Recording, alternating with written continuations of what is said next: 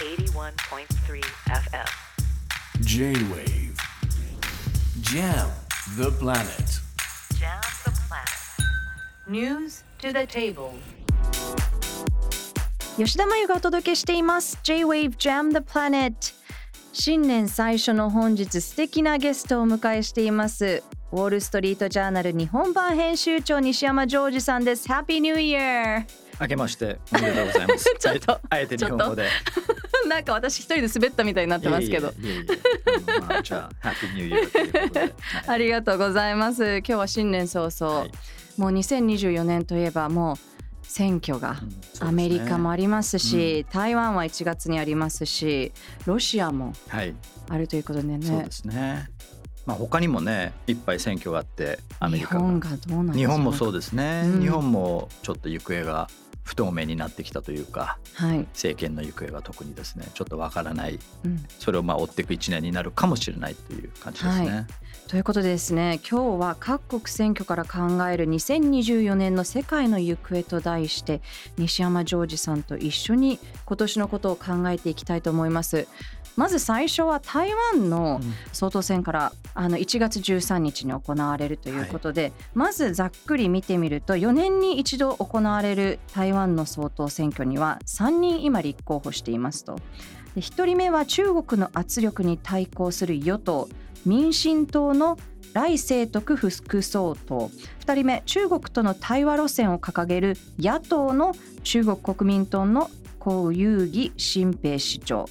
そして3人目中国との対話路線を掲げつつも国民党は中国の言いなりすぎるとなっている第3党台湾民衆党の柯文哲前台北市長この3人が立候補していますけれどもやっぱり台湾の選挙で常に問われるのは大陸中国メインランドチャイナとの関係ですよね。はい、うんそうですね。まあ現状に関してちょっとお話しすると、まあ今のあの蔡英文政権ですね、うんまあかなり親米というふうに見られています。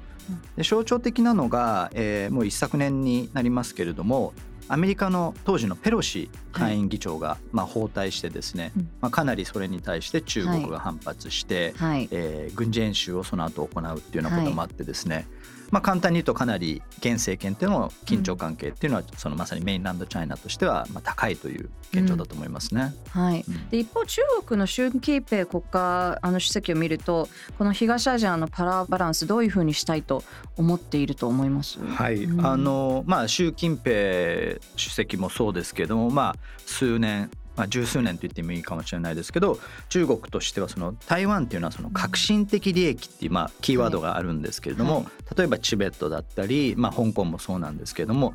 まあ対外勢力、まあ、それこそアメリカもそうですけどには一切譲歩しないと。うん。これは自分たちの主権の及ぶところなので他の国には介入させないっていうことを言っていてですね。でなおかつその台湾は中国の一部だと言っていて、いずれ統一するんだと。でまあ一番その注目されているのが習近平さんもそうですけどもそれに際してですねできる限り平和的に行いたいけれどもはい。武力行使も辞さないと言ってるところがまあ最大の、つまりまあ最悪武力を使ってでもうん。統一したいっていうことをまあ明言してるということですね。はい、で中国としては例えば香港を見てみると、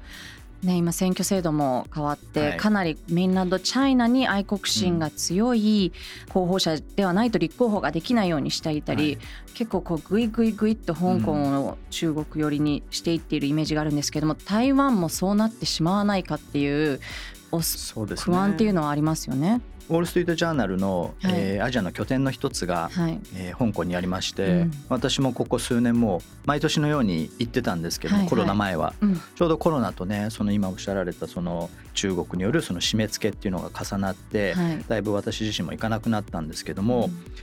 やはりそれを受けて香港の人が例えば台湾に移るっていうケースもありますし、台湾ではその香港が一国二制度って言ってたのにああいう形になってしまったということでかなり警戒感が強まって、まあ一時その逆にその香港に対する中国の締め付けによって蔡英文えー政権の支持率がかなり上がったっていう現象もありましたよね。はい、そうですよね。で、あの西山さん、アメリカの取材体験を通じて、こう東アジアの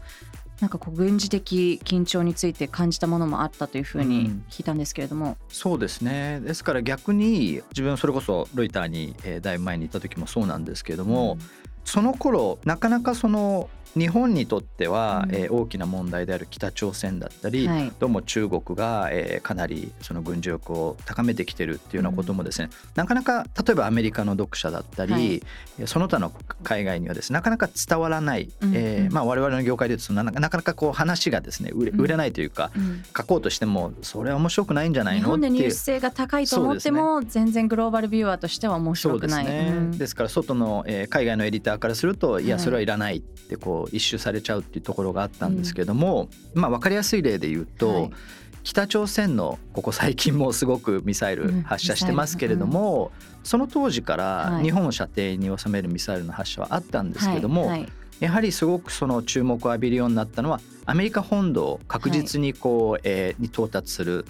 弾道ミサイルっていうものが、えー発射した後にものすごく、えー海外からの注目は例えば北朝鮮には、うん。えー集まりましたし、はい。ちょうどそのオバマさんと習近平があったと思うんですけどもそのとにかく中国の軍事力が上がったわけですよね。はいはい。だから太平洋においても中国とアメリカのえー海軍力がかなり伯仲してきてるっていうところもあってやはり今は逆に全て中国中国うん。特にウォール・ストリート・ジャーナルでもそうですけどはい。日本の記事を書こうとしても中国に関連してないとうん。なかなか書けない逆に。はいはい。という意味でやはりその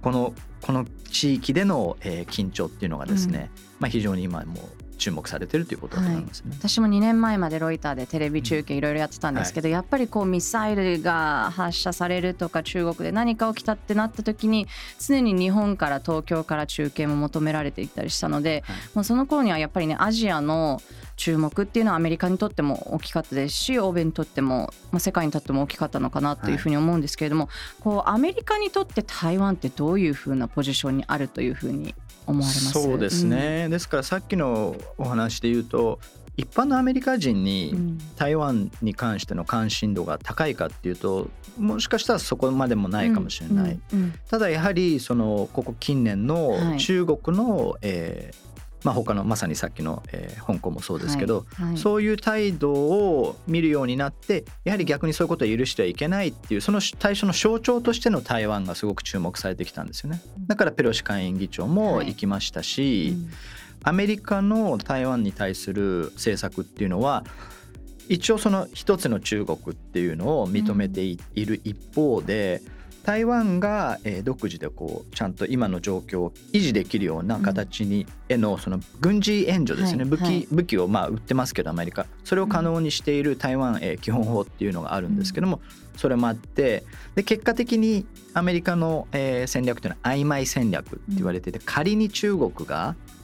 軍事を使って台湾にですね侵攻した場合はアメリカとして軍事的な援助をするかどうかっていうのははっきりしてないわけですよね。うんうんうん。なんかそこがすごく曖昧戦略って言われてるんですけれども、最近はそのバイデン政権になって、はい。バイデン大統領自身がまあこれは確信犯だとよく言われてるんですけど、はい。あえてその記者に仮にこういうことが台湾が侵攻中国されたらアメリカは軍事的に支援するんですか？うん。今までだったら曖昧戦略なんで、うん。はっきり答えなかったのがはい。あえてバイデンさんはもちろんそうだとそれが我々の義務だっていうようなところまで言って、うんうんうん。はいはい。その後すぐですねホワイトハウスとか火消しに追われるんですけど、どうもこれは確信犯でバイデンさんはあえてそれを言ってはい。中国を牽制してるんじゃないかっていうことですね。で軍事の話になるとですねこう台湾あ日本からもすぐそばですしその尖閣諸島をめぐる問題っていうのもあると思うんですけれどもこの台湾海峡の緊張っていうのも当然あの日本にも及びますよね。当然地理的にも近いですし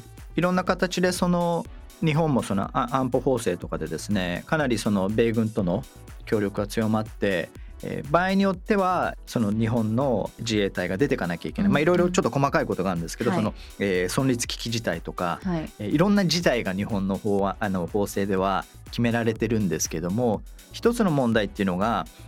そんなにその戦争とか残念ながらそういうものっていうのはその法律が定めたようにはう。展開しないのではい。どうするんだどうするんだっていう状況が多分お起きるんですよだからはい。仮に中国が、えー日本の在日米軍基地を攻撃したらそこはすごく分かりやすくて、はい。まあ、自衛隊出てくるんですけどそうじゃない段階。その例えば尖閣もそうですけど、尖閣の周りに中国の海軍ではないけれどもまあ、明らかに中国政府の支援を受けたえ武装した州軍団がこう来てですね例えば上陸した時にどうするんだとか、はい。いろいろそういうところも出てきてどうもその仮にその台湾に対して何か起きた時もしかすると、えー尖閣に対してもアクションを起こすんじゃないか。日本はとにかく非常にこう決断を迫られる。はい、うん。で仮に、えー日本が出てった場合は、まあ、残念ですけども戦いになったら自衛隊員が亡くなるっていう戦死するっていう可能性も出てくるわけですよね。なんかそこまでの議論を果たして、まあ、国会はじめ日本の中でしてるのか、我々日本の国民としてもねまさにもうすぐ台湾の選挙ありますけど、うんその結果によってはもしかしたら日本に何かすごいすごいことなわけですよね。うんうん、そうですよね。そういうちょっと感覚がないのかなっていうのはありますよね。はい、でまさにその東アジアの軍事的な緊張っていうのもあると思うんですけど西山さんアメリカ軍の取材もされたことあるんですよね。そうですねあの、まあ、本当に昨年の11月たまたまその自衛隊が行っている演習にですね